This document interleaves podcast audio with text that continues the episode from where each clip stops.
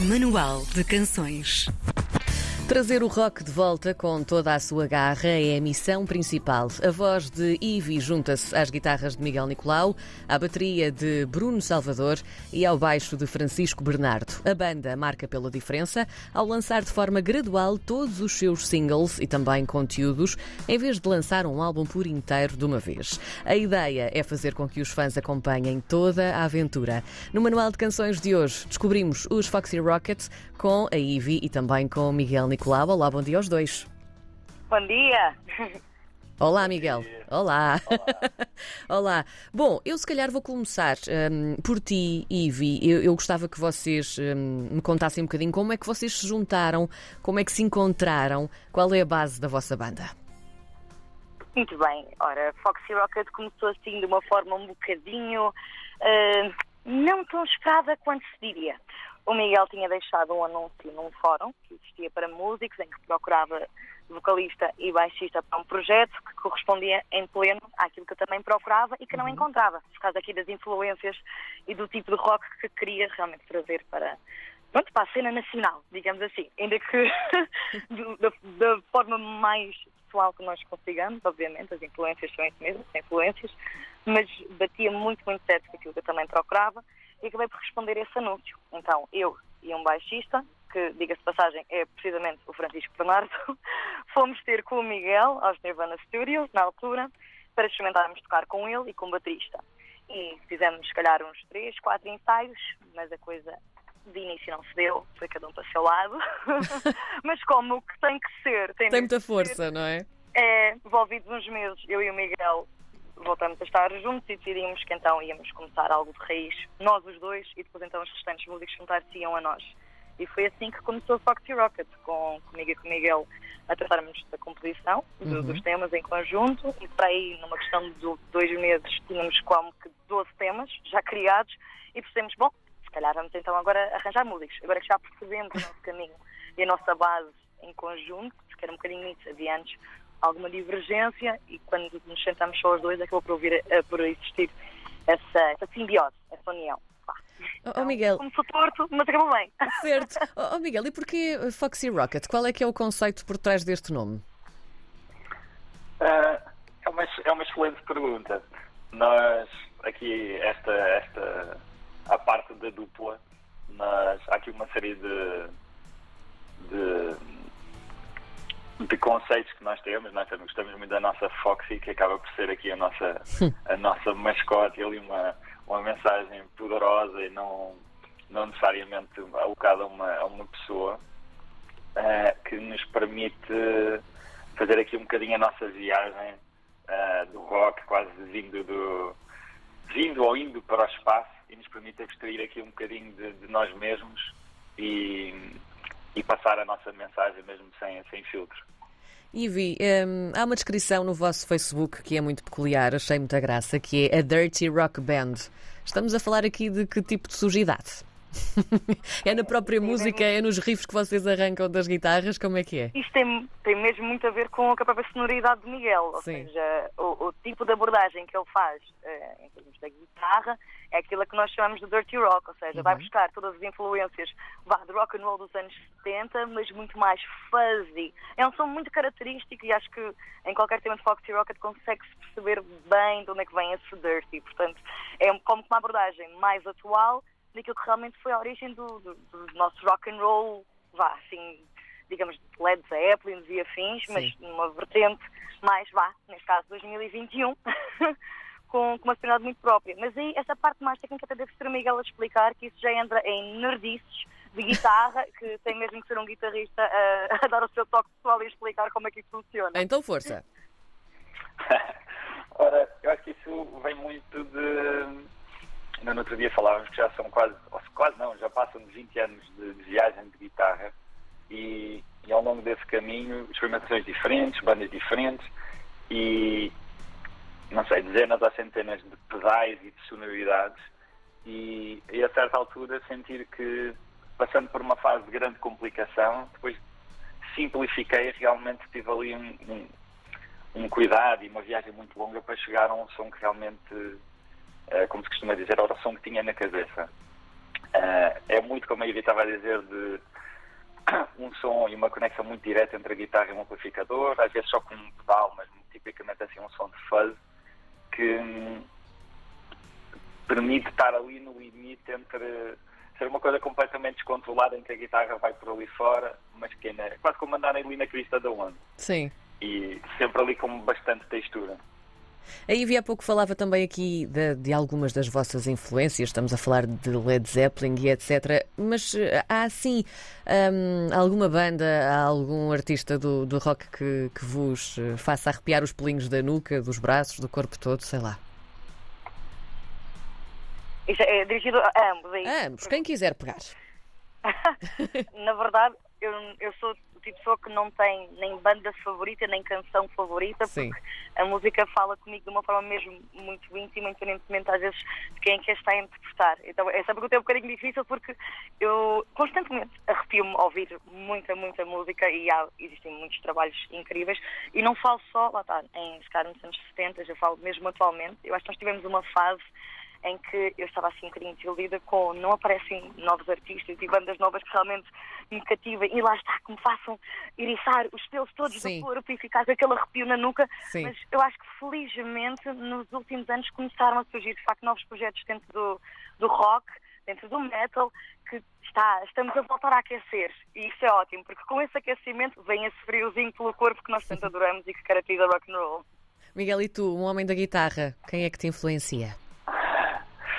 Bom, desde, desde de pequenino que há, há, uma série de nomes, se calhar só a falar assim de, de bandas mais atuais, uh, acho que há um, há um, nome que nos influencia bastante como, como bandas, mas também o próprio guitarrista, que são os Rival Sons e oh, o yeah. Scott na guitarra, que tem um som muito, muito característico e também anda nessa onda do, do, do dirty rock, com utilização de fuzz, os, os amplificadores também, ou o blend de amplificadores que usa, e nessa vanguarda quase de um rock inspirado nos anos 70, mas também com uma conversão muito atual. Uhum. Envi, há aqui uma tendência também para surgirem cada vez mais vocalistas femininas no rock. Sempre houve, obviamente, mas estavam, assim, talvez um bocadinho mais apagadas, entre aspas. Tu achas que este é o momento certo, não só para fazer com que o rock seja de novo amado, e era aquilo também que tu dizias há pouco, estar a ressurgir com outra força, mas também, por exemplo, para as mulheres pegarem o género de frente e sem medos?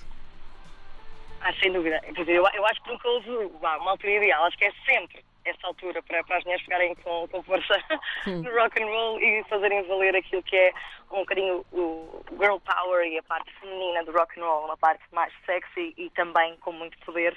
Mas eu contra mim falo, eu também tendencialmente vejo muito mais artistas, uh, portanto, masculinos como intérpretes de rock do Sim. que propriamente mulheres. Mas claro que existe sempre aquela velha base, eu costumo falar no trio Maravilha, que, que, me influencia e mais que nunca, claro que sim, é, é, cada vez maior a necessidade e honestamente o momento de fazer aqui as mulheres brilharem no meio do rock and roll, quebrar todo o estereótipo, mas eu também acho que esse trabalho já foi feito bastante atrás, não é? Portanto, se calhar por artistas que passam um bocadinho ao lado de muita gente que era só mais uma banda, não sei, também depende, no sentido em, depende do ano em que cada um nasceu, não é? Mas olhando para trás da influência que essas bandas tiveram, acho que esse trabalho já foi acautelado, acho que já houve muita luta por fazer valer o poder das mulheres no rock e agora cumpre-nos é, mantê-lo e ir aumentando cada vez mais esta, esta nossa aparição rock and rollesca.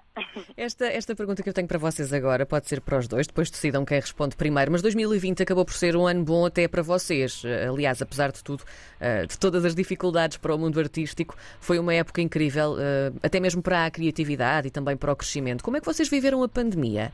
Acabou por ser ideal também para se mostrarem mais ao mundo e ao público no geral? Vai, Miguel. Vai que é tua. Sim. Ora, lá, lá vou eu, lá vou eu. Uh, claro que apresentou desafios, né? como, como, como é óbvio, mas nós, na realidade, conseguimos sempre continuar uh, a caminhar em frente e a trabalhar. Uh, se calhar momentos ou coisas que foram mais complicadas foi estar ao vivo, né? por motivos óbvios, e, e partilhar a música ao vivo com, com, com toda a gente, que felizmente agora na parte final do ano já, já está a acontecer. Mas quando estávamos todos fechados, acabámos por estar a conseguir compor, criar novas músicas, um, fazer, fazer gravações e portanto também nos, nos conseguimos juntar e continuar a construir um, coisas e trabalhos que agora conseguimos partilhar uh, lá para fora, também foi ótimo. Ivi. É, pois, a minha visão não é assim tão romântica e bonita como a do Miguel, não é? Sim. Foi uma grande porcaria, porque nós tínhamos tudo planeado. O concerto de estreia vai ser em abril, estamos em fevereiro a gravar no house, vai ser a cena, bora Sim. lá começar e vai tudo para lockdown e ardeu Troia. Pois. Eu fiquei retida na Madeira dois meses. Pá, o Miguel ficou em casa mais não sei quantos, eu a querer sagar a socapa, o Miguel controla-te mulher que não podes, toda uma divergência de opiniões e de necessidades que não, não foi assim tão bonito quanto isso, mas claro, houve trabalho feito à distância, inclusivamente como nós não conseguimos ensaiar nem compor em conjunto, eu recebia vídeos do Miguel, então andava-se a compor, eu na Madeira e ele em Lisboa, maravilhoso. e foi um bocadinho o. Isto vai ter que acontecer de alguma forma, independentemente de ser 2020 e estar tudo fechado e tudo em casa, não, nós temos que, pá, que arranjar forma de nos fazer ouvir ainda neste ano, até porque precisamente isso, está toda a gente retraída, está tudo em casa, não, vamos, vamos dar algo novo. Pode ser para uma pessoa ouvir, não interessa, mas vamos fazer, vamos fazer isto acontecer de alguma forma. Por isso é que em outubro, então, começamos a lançar nesse caso, o nosso primeiro single, Remember to Forget, em formato áudio e depois vídeo, seguido de Damage Me. Ainda conseguimos ter um, um concerto à porta fechada vá, no final do ano 2020, mas ah, tá, não, não foi fácil, nem psicologicamente falando, não é? Porque todos os planos foram um bocadinho para água abaixo, mas tivemos que bater o pé e fazer acontecer alguma coisa. E o mesmo se siga em 2021, não é? Porque a pessoa chega Sem a dúvida. e o quê? Lockdown outra vez. Sem mais dúvida. um passinho para trás. É. ser muito cansativo. Tu, tu agora estavas a falar justamente desse lançamento de singles aqui um bocadinho a, a, a conta-gotas, digamos assim, até a um culminar final. Esta tra- estratégia é muito interessante, aliás, foi uma das coisas que, que eu achei mais engraçada na vossa forma de, de mostrar o vosso trabalho. Falem-me desta vossa visão, como é que funciona e porque é que optaram também por fazê-lo desta maneira. Eu visualizo isto como também uma questão mais dinâmica e de, de ir dando a conhecer progressivamente aquilo que temos do que lançarmos simplesmente um álbum, não é? Um bloco de 11 temas Sim. e depois então irmos fazendo valer cada uma com o seu videoclipe e afins. Assim foi uma questão também estratégica para podermos ir gravando consoante as coisas vão andando e nós próprios percebermos qual é o rumo que queremos dar, porque nós temos toda uma panóplia de canções e às vezes cumpre-nos também parar um bocadinho de eu gosto muito deste tema, mas o outro está a reagir melhor, as pessoas gostam mais do outro, tem que ser mais para isso. Nós não tocamos só para nós, como é óbvio. A base é tocarmos algo que nós gostamos e é para isso que nós compomos as nossas canções. Mas também percebermos, honestamente, onde é que nos leva cada tema e a quem. E essa ponderação é feita ao longo do tempo, não é? Nós não temos a fórmula mágica. Se alguém souber a fórmula mágica para o sucesso, digam-nos, está?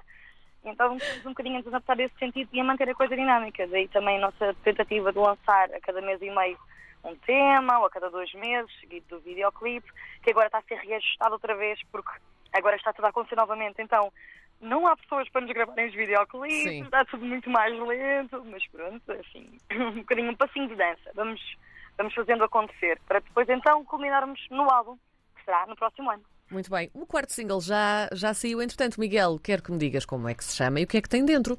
Porque vamos ouvi-lo já daqui a pouco. Oh, yeah. Ora, chama-se Reckoning Uhum. e o que é que tem dentro? Eu acho que a nível de passar a mensagem, quem explica muito melhor do que eu é. Então pronto. falar? Posso falar? É como quiserem. Agora é a altura da Easy. Pá, segue, segue que é tua. Só, só uma parte, para que vocês saibam. Antes contamos entrevistas, disse Miguel, tu falas, Miguel, fala tu. E ele, não, não, não, quem vai falar és tu. Ele está a ganhar, não estou a gostar desta conversa. ele está a ganhar. Fala-me então desta canção. A Reckoning, precisamente, foi um dos temas que nós compusemos através de mini-vídeos à distância. Estava eu, lá está, retida na Madeira, porque Uhum. estou a viajar, e estava Miguel em Lisboa, e mandava-me os riffs em separado em cada vídeo, e foi, olha, foi, foi o tema composto em completo lockdown, em completa pandemia mesmo. E a mensagem, acima disto ser um tema dançante, digamos assim, Uhum. dentro do rock, ah, a mensagem é um bocadinho de força de nós próprios, não precisarmos, às vezes, de, de nos vingarmos daquilo que nos é feito, porque de uma forma ou de outra a vida encarrega-se disso. E o que é importante é que, no fim, quem ri por último ri melhor. E quem ri melhor somos nós. E, é, é muito nesse sentido. Muito boa mensagem. E Miguel Nicolau dos Foxy Rocket a dar-nos um cheirinho aqui também do seu rock fantástico. Um álbum que, se tudo correr bem, sairá em abril do próximo ano, certo? Exatamente. Muito bem, muito bem. Obrigada aos dois por terem estado no nosso Manual de Canções. Muito obrigada por Obrigado. me ter recebido. É um prazer enorme. Obrigada.